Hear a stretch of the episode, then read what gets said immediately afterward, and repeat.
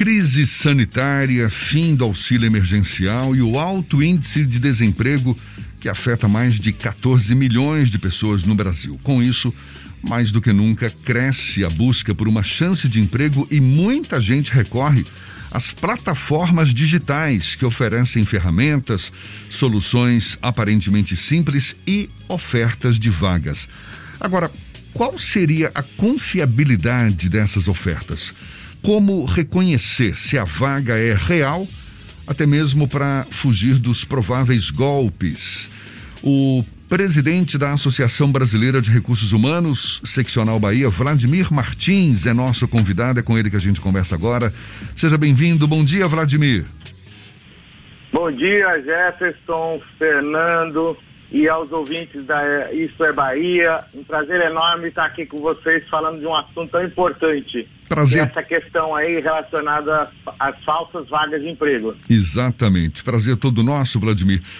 Dá uma dica pra gente, quais sinais que, que poderiam ser identificados numa plataforma digital de oferta de emprego, por exemplo, que podem sugerir que o que aquela plataforma oferece, na verdade, é um golpe? Maravilha. Eu vou trazer aqui alguns itens mais comuns, né, que aparecem aí quando a gente está buscando uma vaga. Um deles é aquela questão sempre muito questionável a respeito de eu ter que pagar algo por estar no processo. Né? Então, quando eu me candidato, uh, imediatamente alguém entra em contato ou eu recebo a informação que aquilo vai me custar algo. O, os processos seletivos, eles jamais cobrarão qualquer coisa que seja para um candidato participar do processo. Eu sempre digo, ah, se você está indo para uma vaga, alguém está te cobrando para você participar dessa vaga, já suspeite que aí pode ter algum tipo de fraude. Uhum. Processos pagos são só aqueles que nós né, contratamos uma empresa para fazer a busca é, da vaga. E aí é um pouco diferente. Eu estou contratando uma empresa recrutadora para procurar uma vaga para mim. Fora isso, é, não há por que o processo cobrar por treinamentos, por é, participação, por garantia de vaga. Um outro muito comum é essa questão também de você começa a participar do processo e aí eles dizem que você precisa pagar por um treinamento para poder dar continuidade. Como assim? Se eu já coloquei ali na, na descrição da vaga o que é necessário para aquela vaga, por que, que eu deveria estar tá fazendo algum tipo de treinamento posterior pago para poder participar daquele processo? Um outro caso, Gerson, muito comum, é aquele onde você se candidata no site e imediatamente uma pessoa já entra em contato com você. É como se fosse assim, uma coisa instantânea. Então é outro tipo de golpe esse, porque a pessoa já quer é, é, falar com você para te segurar né, é, como contato. Então, suspeite, nenhum processo seletivo, já diz né, o nome, processo seletivo. Às vezes. Está recrutando muitas pessoas, né? Às, às vezes o candidato já recebe uma avaliação do currículo ali. Isso também é, é, é de se desconfiar, não é? Sem dúvida. Tudo que é imediato tem que desconfiar. Porque é, um processo ele leva tempo e o recrutador vai selecionar várias pessoas. Então, minimamente, ele vai levar aí alguns dias para te dar retorno. Então esse também é outro tipo de golpe. E como é muito comum, Jefferson, Sim, é diga. aquele que direciona é quando você se cadastra para um endereço que não tem nada a ver com o recrutador do processo. Então atenção ali quando aparece ali em cima o seu endereço, está realmente direcionado para a empresa que está te recrutando porque normalmente ele vai para um site totalmente desconhecido. E como se proteger, Vladimir? Porque a maioria desses sites, dessas plataformas, pedem dados pessoais também, não é? Então, a gente sempre diz que é, um currículo ele deve ter aqueles dados, claro, seu e-mail, seu telefone de contato, para que o recrutador possa entrar em contato com você, além das informações para você se candidatar à vaga. Quais são essas informações? experiência, uh, os seus conhecimentos, né, o seu grau de instrução e tudo mais. Fora isso, não tem porquê nesse momento é, que você está enviando seu currículo já mandar CPF, RG e várias informações que no primeiro momento são desnecessárias. E isso vai cair na mão de um golpista e ele vai utilizar essas informações. Outra coisa muito comum, Jefferson, é assim, eu mando meu currículo né, com essas informações, aí o recrutador me liga de volta pedindo meu CPF, meu RG. Por que, que um recrutador que ainda está realizando o processo seletivo é, é, iria te solicitar é, CPF RG? Toda a documentação é, ela é, é, solicitada pela empresa no momento que você é o candidato escolhido. Né? Quando você é escolhido para a vaga, a, empresa vai lá e te dá uma lista de documentação que você deve apresentar para ela. Antes disso, não tem porquê, tem que ser questionado. Uma forma de sair desse golpe é falar com a pessoa e fazer perguntas a ela, né? Eu já tive uma situação, não foi de vaga, mas uma outra situação que eu caí aí numa ligação dessa, não no golpe, eu caí com uma ligação dessa, onde a pessoa me prometia coisas do outro lado. E eu fui perguntando para ela, e aí, é, é, é, na hora, no mesmo momento, você vê que a pessoa do outro lado começa a ficar nervosa e irritada.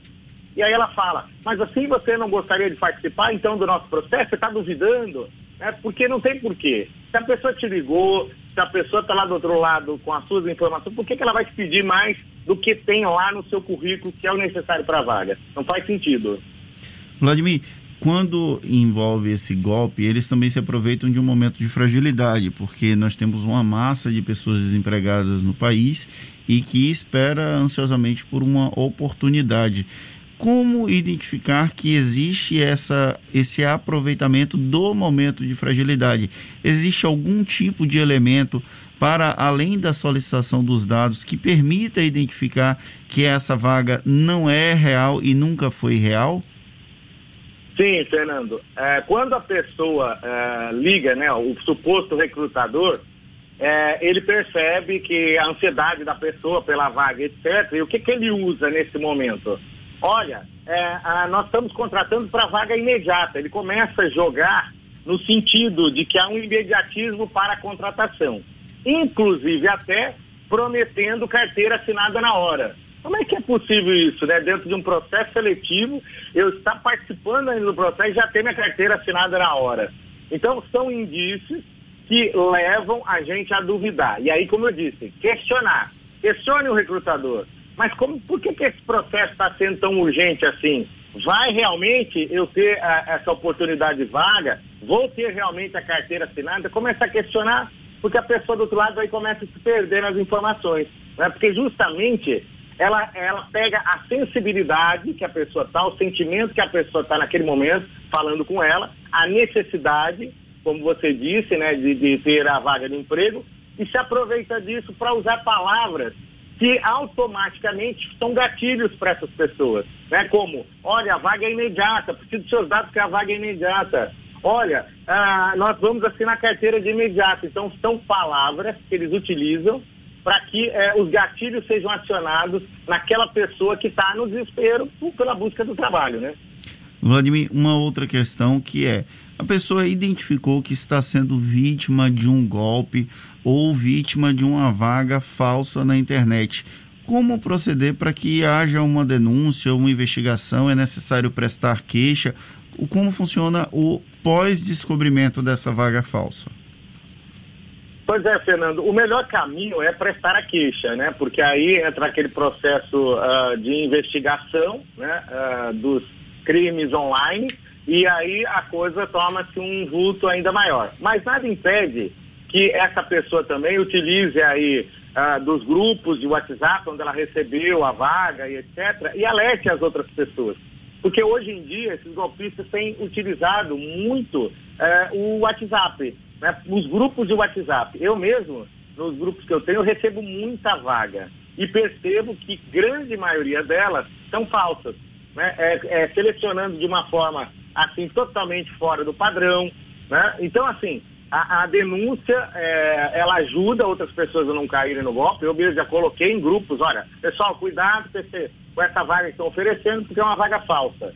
Agora, se eu já ah, sou uma vítima, né, é, inicialmente, eu não caí no golpe, mas fui interceptado por uma dessas pessoas, o melhor caminho é, é, é prestar uma queixa mesmo, porque aí há uma investigação mais profunda e aí eles conseguem aí buscar quem são esses golpistas, né? É, agora, muito cuidado é, com a, a, a, os grupos de WhatsApp, né? Porque muita vaga é, falsa é oferecida nesses, muitas vagas, né? Nesses grupos aparecem com certa frequência aí e eu vejo sempre olhando a vaga que é, a grande maioria delas é falsa. Ah, recentemente mesmo teve aqui em Salvador uma grande empresa aí que foi anunciada como recrutando pessoas, acabou não, que não era, usaram o nome da empresa. No Rio de Janeiro teve uma situação de uma fila quilométrica de pessoas indo até a vaga, porque saiu essa vaga no grupo de WhatsApp e quando chegou no local não existia. Né? Então sempre procurar buscar mais informações e mais detalhes sobre a vaga para ah, que você possa não ser vítima desse golpe. É, é, é, o tipo de golpe, Vladimir, que não é novidade, não é verdade? Plataformas, sites que oferecem empregos, mas na verdade estão ali aplicando um golpe, isso não é novidade. Agora, você tem, tem indícios de que isso possa ter é, tido mais frequência agora na pandemia ou já é uma prática regular, costumeira, vem ocorrendo normalmente ao longo dos tempos?